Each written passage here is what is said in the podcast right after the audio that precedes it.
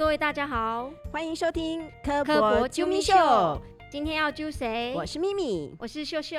哎，秀秀，我知道你常常去看博物馆，你去参观博物馆的时候啊，都会自己逛还是会听解说啊？嗯，不一定哎，有时候自己逛，有时候会租导览机啊，有时候呢会跟着解说员去听导览。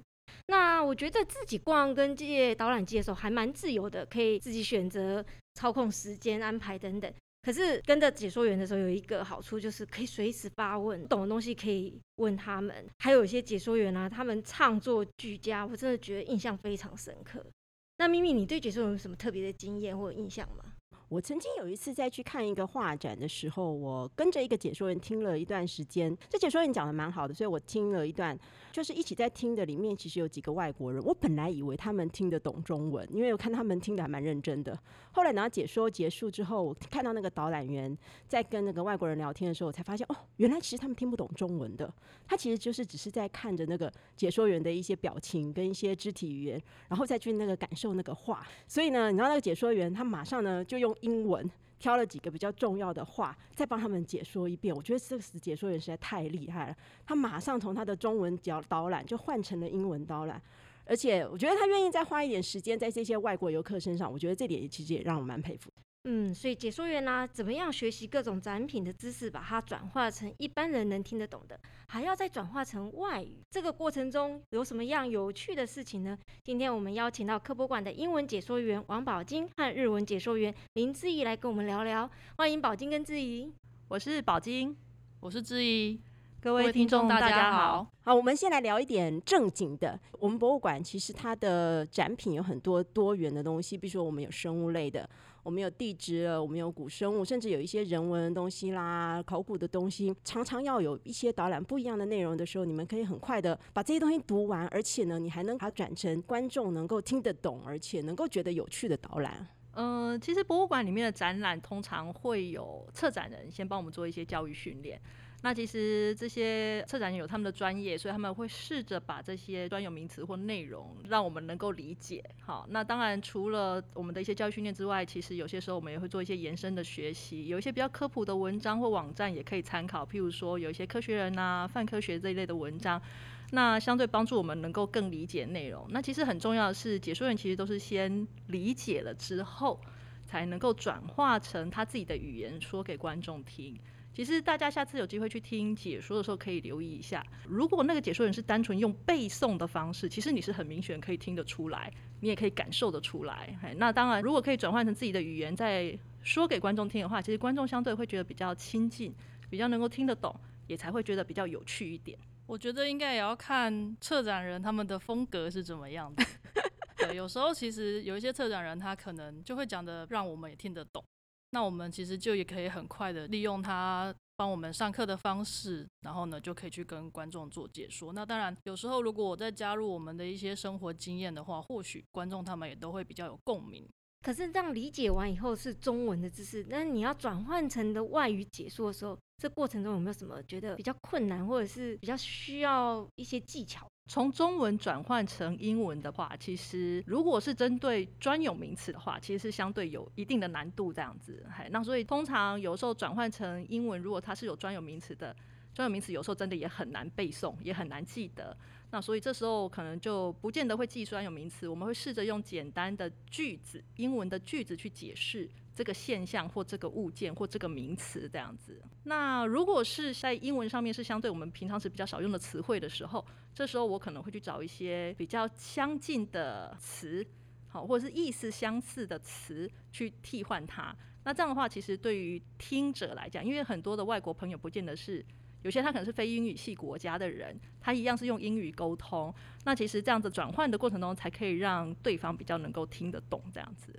在转换的时候是需要花一点时间啦，然后也需要做一点功课这样子。但是其实大部分时候我们还是会试着把它用简单的词汇可以去说明、去做介绍。对我们来讲，其实比较容易上手。那再就是对非英语系国家的外国朋友来讲，他也比较能够听得懂这样子，比较能够接受这样。那日文方面呢？日文好像也是专有名词背不起来的问题比较多一点。其实跟刚刚宝金讲的一样，有时候你可能比较没有办法去背好专有名词的时候，那你就是换句话说嘛，或者是你就用一些比较简单的、你记得起来的一些单字去拼成句子，然后呢再去跟他们做解释，或是就是多做一些说明这样子。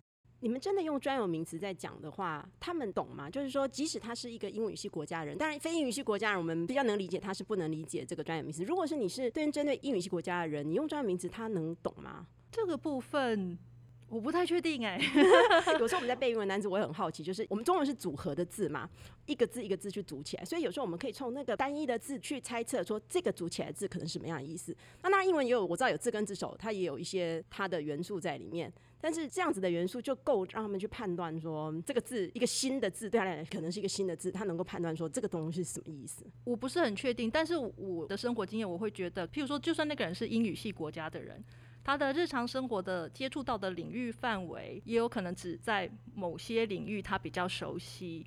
哎，那像我们展示场来讲，有那个地动仪，它是属于跟侦测地震有关的展示物件这样子。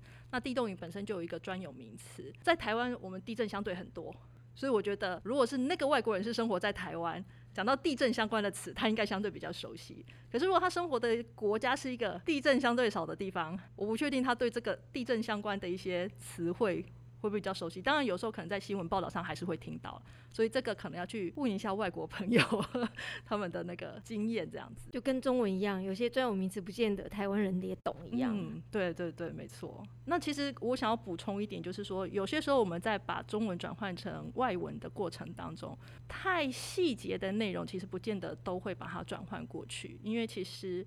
有时候会考量到，也许我们在做中文介绍的时候，因为可能这个主题我们同语言，所以我也可以阐述的多一点，解释的多一点。可是有时候对于转换成外语的时候，对于外国朋友来讲，也许他对于这方面的历史或这个主题的背景没办法产生共鸣的时候，这时候我们这部分内容其实就可能会稍微把它取舍掉这样子。那除非这个外国朋友他有兴趣，他再多加追问，我们才可能再做多一点的说明这样子。所以其实，在做外文介绍的时候，那个内容的细节跟那个量。有时候跟中文解说会有一点不太一样，所以你会因为他们是不同国家来的时候，你带导览解说，把这个主题用他们的文化或背景的方式去串一个主题故事去做导览解说吗？嗯，这个部分会比较是，如果我在事前知道对方是什么样的背景的，那也不见得是真的为他的背景而去串那个内容。譬如说，当我们在讲到我们的日常生活信仰的时候，可能我们会讲到说，庙里面有妈祖。有玉皇大帝，有神农大帝，有不同的神。然后我们可能在做中文介绍的时候，我们会讲到说这些神的一些神话故事啊，增加听众的一些专注力，或者是听增加听众的兴趣这样子。那可是对于外国朋友来讲的时候，这些各个神后面的神话故事，可能他没办法有共鸣。我自己的方式，我就会把它转换成说，这个神可能是某一个行业的守护神。那当然，如果外国朋友再有兴趣，我们才会去衍生说，为什么他会变成这个行业的守护神？因为他背后有什么样的一个故事，然后再去说明他。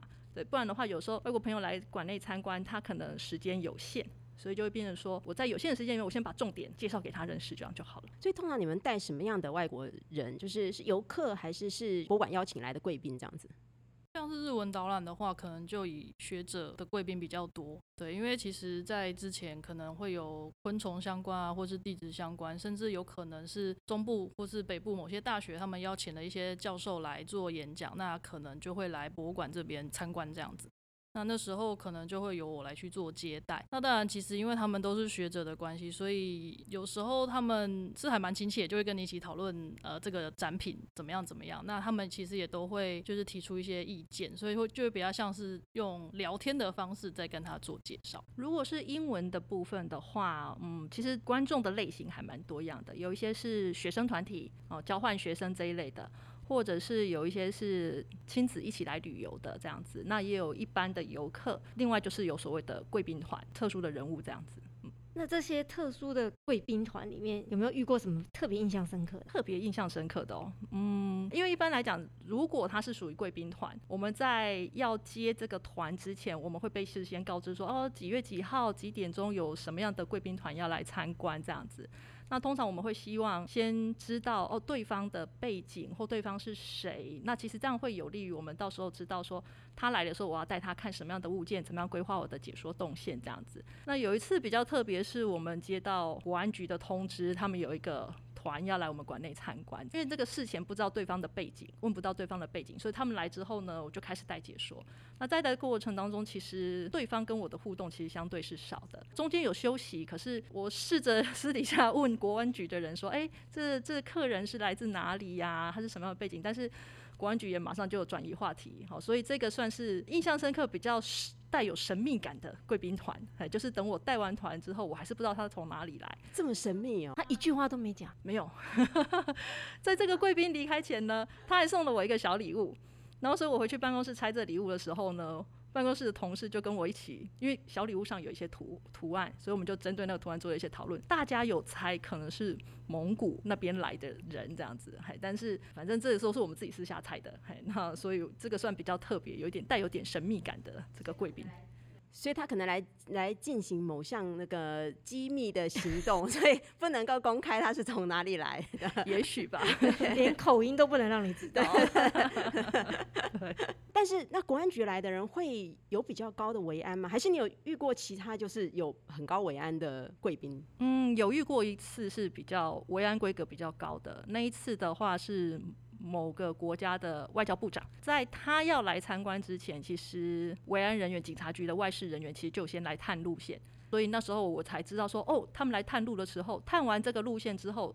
我正式开始带的时候，我不能随意更动路线的这样子。这么严谨？嗯，是。然后再就是贵宾来的当天，其实这个便衣警察就围在周围了。好，那我们在进去馆内参观的时候，其实这些便衣警察也会在我们，就是我们行进的过程当中，他会在我们前面大概不远处先稍微维持一下秩序，让参观的动线可以比较顺畅一点。再来就是我们就是在一个定点做解说的时候，他们也会包围在我们周围这样子，不是包的很近的，还有一点距离。所以等于是你也都被那个维安人员包住了，对不对？是的，是的。有没有突然？倍感尊荣，觉得嗯，我也有被高规格接待的感觉，是一种还蛮特别的。前面还有前导车呢，对，然后再来就是，因为我们他他们已经先来探过路，所以他会知道说我这个点下一个点我要带哪里，我们要走去哪里。那所以我其实印象也很深刻，就是说当我跟贵宾搭着电梯上下楼的时候，这些维安人员他要快速的从楼梯上下楼，在我们抵达下一个点之前，他们就已经先到那个地点去了。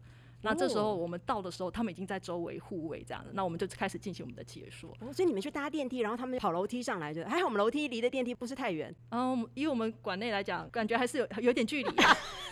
好了，就是一个展厅的距离，不是说隔了几栋这样。可是你要想说，他要爬楼梯，我们的楼层算有挑高的哦。对，然后他要爬楼梯这样子，我觉得他们还蛮辛苦。所以你电梯一打开，看到他在门口喘。对对，没有喘，没有不能喘，喘了回去就被败了。他们已经在展厅或门口这边等我们，但是看不出他们喘啊。体能训练有过，其实就就知道说，哎，其实他们这些维安人员其实还蛮辛苦这样子。所以这是我遇过规格最高的一次这样子。那你前面说你收到那个礼物，除了那种你需要猜测他从哪个国家来的以外，收到礼物里面有没有非常特别让你印象深刻？有哦，有一次是在某个国家的，呃，就是也是官员呐，然后后来他们结束的时候，他们就送了我印有国王头像的披巾。那个披巾其实很大，棉质的。然后他们的穿法呢，就是它可以把整个身体的前后都都包住，所以它会从右边的腋下这样拉上来，在左边的肩膀上面打结，这样子。有一点像是衣穿衣服，不是当单纯的披肩。不是，它有点像穿衣服，像穿衣服，有一点像我们早期看到袈裟。对，有点像袈裟那种。穿法就是有点像袈裟这样子，就是整个从腋下穿上来，然后在另外一边打结这样子。嗨，那那个披巾因为很大，他们也很客气，他们送了我之后，可能怕我不知道怎么使用这个披巾，所以他们就现场当场帮我穿上这样子。那穿上的时候呢，就很特别，你就看到正面跟背面都是他们国家国王的头像。对，所以这个算是很特别的一个礼物，把国王穿在身上啊。平常人会穿吗？他们国家的有有有有有哦，真的。那个你如果上网去 Google 一下，那个国家的官员在出席正式场合的时候，他们也会穿这样子的一个披巾。但是我搜寻到的不见得是国王的头像啦，嘿，但是他们那个也许是当做是一个外交的。礼物这样子，所以印的是国王头像。嗯，所以嗯，宣誓说这个是我们家我们的国家的元首。科博馆下次可以做一个我们的馆长。那日本有没有？他们日本人常比较送什么样的东西比较对啊，多啊？日本这么多可爱的小东西，他们会带一些可爱的小东西来送你吗？我之前曾经有说过一个学者，他就是有带一盒巧克力来，哦，所以收过巧克力。情人节的时候吗？不是，对，那另外还有就是因为最近呃台湾跟日本的高中生他们有在做交流，也带过就是日本他们的一些高中生。那其实日本人他们非常非常重礼数，曾经呢也有一个是日侨学校的小朋友，他们只要就是只要是学生团体在结束的时候呢，他们就会派一个代表站出来对你讲述一些感谢的话。然后在所有人跟你鞠躬道谢，所以其实就第一次遇到小朋友这样做的时候，就我吓到。之后在带高中生的时候，有一次也遇到了这样的一个礼遇，所以就觉得还蛮开心的。那个学校的带队老师，他其实也送了我一个他们学校的别针，然后他就说：“哎，下次如果我们再来的话，你可以把它别上来。哇，他们真的是好重视礼数哦，还要九十度鞠躬哎。”对对对，他就是会非常非常感谢你为他们做这样的一个事情。我记得你刚刚说，你们你之前平常在接待的日本的团，大部分是学者为主，所以学者他们来到我们馆里面，因为其实他们有一定的学识能力的人，通常我知道他们的读汉字能力都不会太差。就我们像我们的解说的解说牌也好，解说面板，对他们来讲，他们能够读懂多少？我觉得应该四十五十百分之四十五十吧。哦，可以看得懂。对，因为其实嗯它呃，日本的汉字跟台湾的字，其实有些地方还蛮接近的。那当然，其实对他们来讲，他们是比较接近简化过后的汉字。那我们的字其实是比较复杂一点，但他们其实多多少少应该也是可以猜得到。那如果他们猜不到，他们可能就会直接问，然后就会一种恍然大悟说啊，原来是这样啊。这有点像我们看日文的时候都会看汉字一样。对对对对对对对，比较像专有名词或者这种，他们有办法吗？他们其实很多的专有名词可能就是外来语，所以其实我在刚回答的那个问题里面讲说专有名词最难背，其实就是因为可能要先看过英文什么，再去把它翻成日文。然后你刚刚说他们小学生啊、高中生都很有礼数，我知道日本是非常重礼数的，所以他们在用语上面对于敬语这件事情很注重。所以你在在导览解说的时候，也必须要用敬语跟他们解说吗？基本上是这样，就当然一开始他们可能跟你是初次见面嘛，所以呢，基本上还是使用敬语。但如果呢是像比较活泼的研究学者的话，可能不小心讲一讲，就会变成长体了。那他们有什么反应吗？其实他们不太会在意这些耶。所以他们不能像我们一样带幼稚园小朋友，就啊，各位小朋友你们好啊，你们要不要先上个厕所啊？要不要喝点水水啊？不能这样子讲话吗？他 讲的特别可爱吗？这个应该是老师的工作。所以导览员不能这样。对，我们会问老师说，呃，他们需要上厕所，需要喝水吗？这样。所以会有住在台湾的日本人或者是外国人，他们自己来预约导览解说吗？有诶、像之前的话，我也收过几次信，但那个信其实也是呃先写了咨询信箱，然后再转到我这边来，再由我这边统一做回复。那有一些可能就是一位、两位或是一家人刚好来到台中旅行，那他们可能也查了台中有什么好玩，发现说，诶这边有一个博物馆可以做参观，那他们可能就会问说，诶我几月几号来啊？那有几个人？请问可以预约解说吗？主要就还是由我这边就是回复跟他们约时间，可以或不可以这样子。所以英语系的外国人会吗？会自己预约解说？一般来讲的话，我目前遇到的就是说会来预约解说的，可能是住在台湾的，像美国学校或欧洲学校，他们因为学生课程的需求，所以他们有来预约英文解说。那如果是一般的游客的话，不见得他们会事先预约解说，他们比较多是来到现场才会询问。在我自己的经验里面，其实一般西方国家的人，他们自己参观的兴趣比较大。那等到他看不懂的，或者是说他有疑惑的，他会想要询问这样子。所以我遇过的是，曾经有一个欧洲国家的观光客，他自己来，那他是在我们展场看一看之后，他有问题，他才去服务台询问，然后服务台通知我，我就下去解答他的问题，这样子。对，所以其实会事先做预约的，其实没有没有那么的多，很多他可能是来到现场，他临时想要询问的时候，他才他才做咨询这样子。所以你们要随时 stand by 了。差不多是。如果英文解说员有上班的话，就差不多就是随时 stand by 这样子。所以除了英文跟日文以外，其实我们台湾现在有很大一批的新住民。那这个在新住民他们的语言上面，我们有特别的为他们做解说导览吗。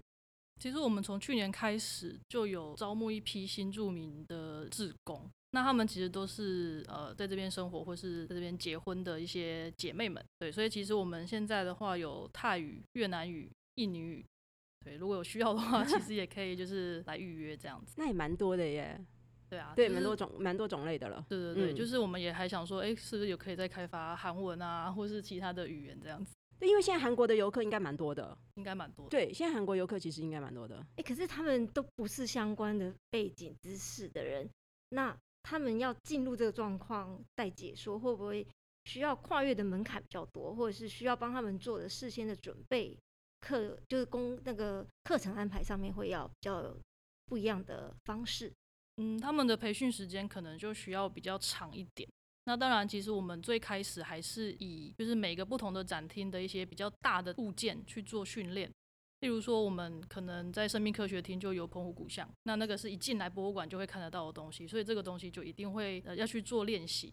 那当然，如果像是越南语，可能有两到三位的志工的话，那我们其实就会请他们互相去听，说，诶，对方有没有哪边讲的不一样，或是可能哪边地方有问题等等的。对，因为我们都听不懂，对，不像没错 对外文的一志工，你还可以外文导览员去验收他，对他们讲的语言是我们完全不能理解的。我觉得比较厉害的是之前的泰文的这个志工啊，他刚来的时候，因为他那时候其实好像来台湾也没多久，所以他其实是听不太懂中文。那我们那时候请的是印尼语的这位志工讲英文给他听，然后他听完之后，他自己再回去写成泰文。但是他现在中文非常好，所以我们可以直接跟他用中文做沟通了。所以那也要本身他有英文的底子，有办法从英文来转成他的泰语。对对对，没错。我想他应该是比较辛苦。那在目前的话，其实自工的培训也都还有持续，只是我觉得对每个博物馆来讲的话，这些外语的自工要怎么样延续下去，其实也是一个还蛮大的课题。通常你们在带这些外国人的话，你们会怎么去规划路线？因为馆里面展品这么多，然后又这么多元，那他们来的时间其实也不是那么的长。而如果有人想要带自己的外国朋友来，那是有时间有限的情况之下，你们会怎么建议他们怎么带他们的朋友？好，一般来讲的话，可能呃，因为我们馆内刚好有生命科学领域，然后人类学领域跟地质学领域、动物、植物都这方面各方面都有。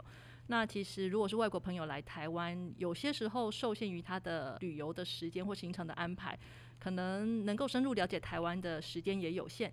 所以通常如果来到博物馆的话，我们会比较建议他参观台湾南岛语族这个展示厅，还有汉人的心灵生活这个展示厅，因为其实有一部分是跟台湾原住民有关，另外一部分是跟台湾的民俗信仰有关。那其实等于说，他可以在有限的时间内快速的参观这两个展示厅的时候，可以稍微对台湾的一些文化习俗，或者是人类学方面的，或者是说像我们说的原住民方面的，能够有一点点的了解，这样子。在日文上面呢，它跟我们好像文化上面比较接近。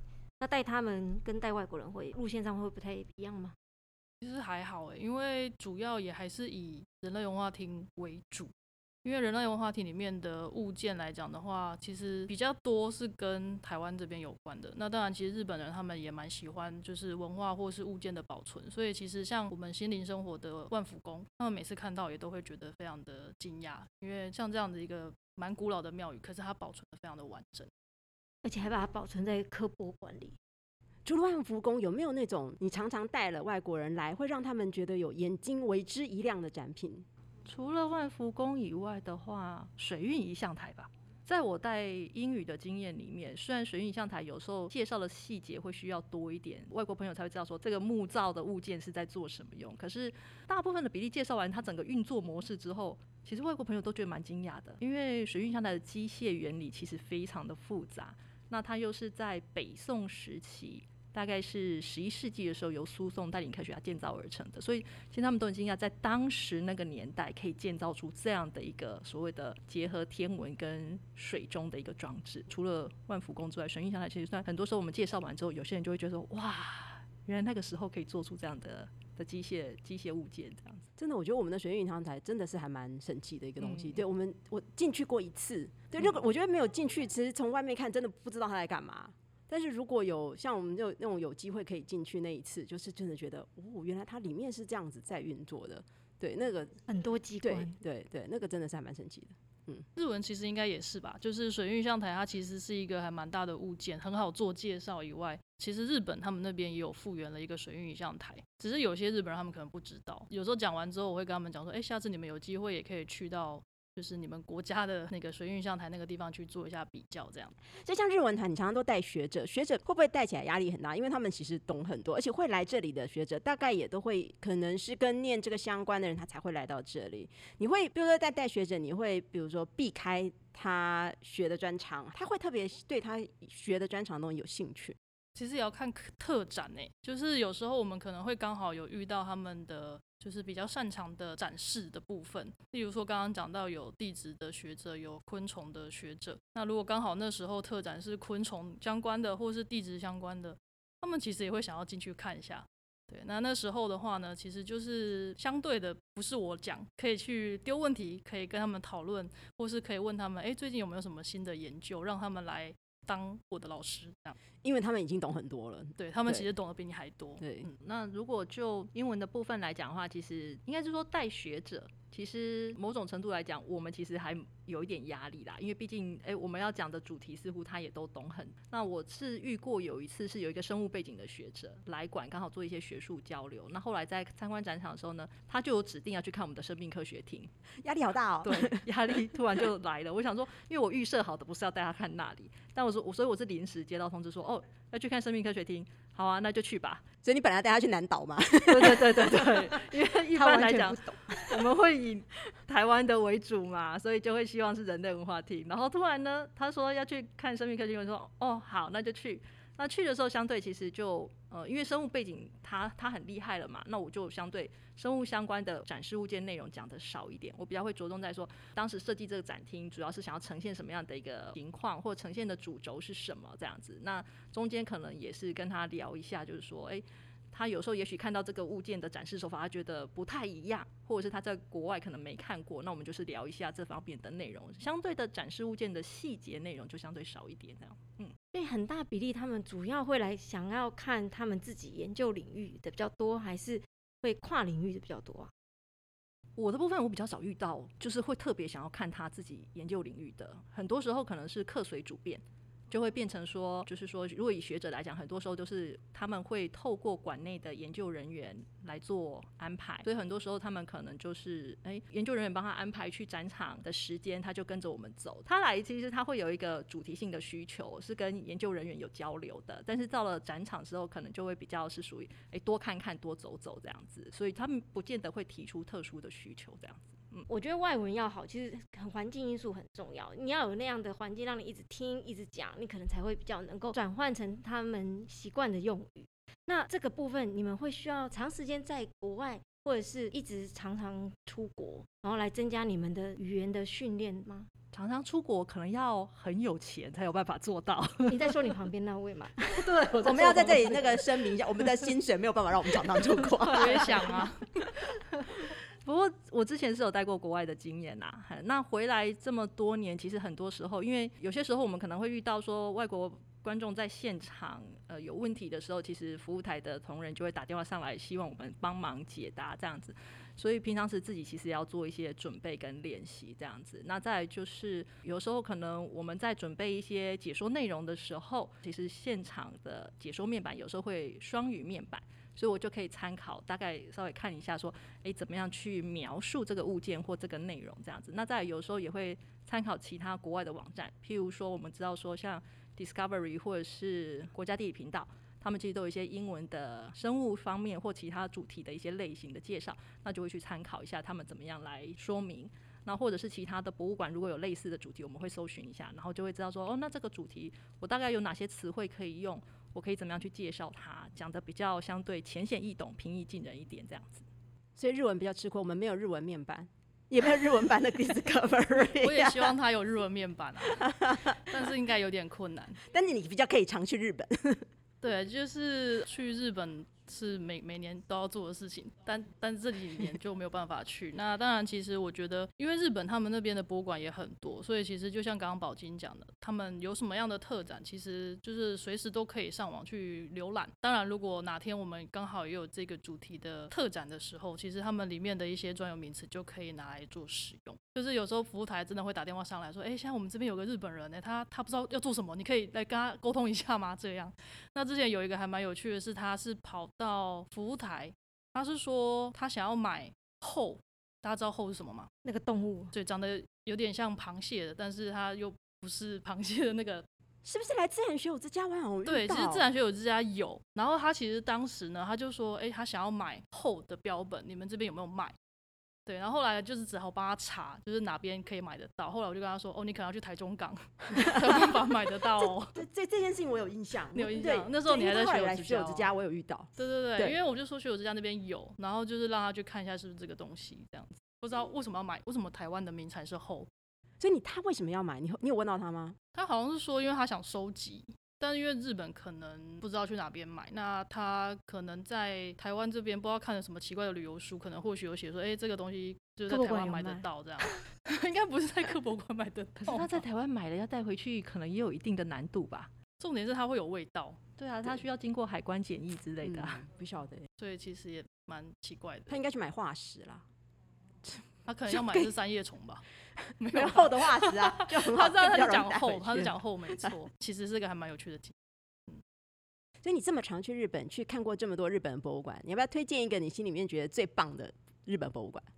如果是要选择比较容易抵达的话，那当然就是东京的科学博物馆。对，因为它的性质跟我们馆比较像，它有生物、有科技等等。那当然也有一些日本的行程。然后呢，他们有整个日本的四季或是生物的一些分布等等的。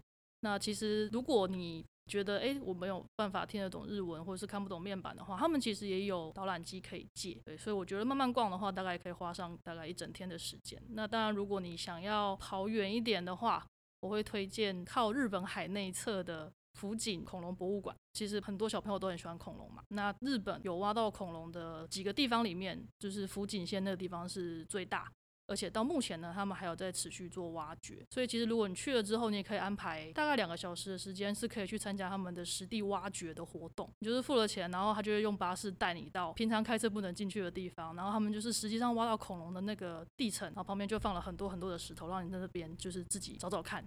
那我上次去的时候，我真的有挖到，哇，可以带回来吗？对，不行，因为我挖到的不是植物，如果是植物的话就可以带回来，我挖到的是鱼鳞。他们说那个要做研究，所以就留了我的名字、我的电话、我的地址，然后就把东西收走。所以你只是采集者，对我就是采集者。对，可以实际的实地去挖，他就把你放在那里，你自己去挖，还是他有稍微告诉你说，比如说你可以怎么挖，你在什么样的地方可能可以挖到什么样的东西？他是把原本有地层的地方的石头都已经把它切成小块，对，因为他其实参加的很多都是小朋友，所以他们其实就有帮他们准备一些工具。那我觉得他们很贴心的地方就是他们的工具上面还有保护套。例如说锤子啊，或者是那个铁锤啊，或者是那种凿子，它其实上面都会有一些比较保护小朋友的手的一些护具，这样的话他们比较不会敲到手，不会受伤。那就是所有的石块就是散落在地上，就自己去挑，看你有没有这个这么幸运可以去找到，就是很厉害的化石这样子。哦，是从石块里面再去把它敲出来那个化石，不是直接在地层上面直接敲。哦，不行，因为那个地层的地方，他们已经把它围起来了。那个地方算是他们的国定史迹，就是他们的一个比较特别的地方，是要呃有一些证明的，或是学者才可以去继续继呃继续挖掘。但是去的那个地方，就是他们真的实际在可以挖掘。对，就是挖到的旁边，他就有做一个简单的小的展示馆，然后呢，就是有把那个地层给标示出来，可以远远的看。哦，听起来真的很有趣。推荐大家，对，一定要去哦。我们的日本旅游达人已经替大家规好路 那个旅游路线了。好像下面应该打一串电话号，查询电话。今天听起来啊，博物馆啊，不定期都会有新的展示在更新。那外文解说员需要针对不同的展示，不断的吸收各种知识，转换成能吸引观众跟随听解的内容。那还要能够把它再转换成外语解说，感觉这个工作非常有挑战性。那今天听了宝金跟志毅的分享，发现外语解说过程中还有好多有趣跟特殊的经历，感觉外语解说是一个充满挑战和乐趣的工作。咪咪，你觉得呢？对啊，我觉得外文解说真的是让我觉得很了不起。如果有一天我会当解说员，我会朝向可以做外文解说的目标来迈进。尤其是我觉得我们的展览很多都是科学性的比较多，我觉得科学性的东西可能又会比人文的更难讲。比如说我刚刚说我去听画展，我觉得画展跟科学性的东西就完全不一样。画展你可以带很多画的故事在里面，带入很多画家的情绪、他的想象、他的想表达的东西在那个画里面。但是科学不一样，你要忠于科学，你要忠于真实。那你其实你要把这些很科学、很真实的东西，再讲成一个很有趣的东西，让大家觉得嗯，这个导览真的好有趣。我觉得那真的是一个不容易的事情。嗯今天谢谢大家的收听，别忘了到 Apple Podcast 留言、按赞，还有给我们五星评价。除了 Apple Podcast 之外，在 Spotify、Sound On、KKBox 也可以收听到我们的科博 Jimmy Show。今天谢谢宝金之怡，谢谢大家的收听，我是咪咪，我是秀秀，我是宝金，我是之怡，拜拜拜。各位观众大家好。你们有没有精神一点啊？而且应该是各位观众，要观众还是听众？听众啊，要用耳朵听，要重新吧。好啊，一二三，我是宝金，我是之怡，各位听众大家好。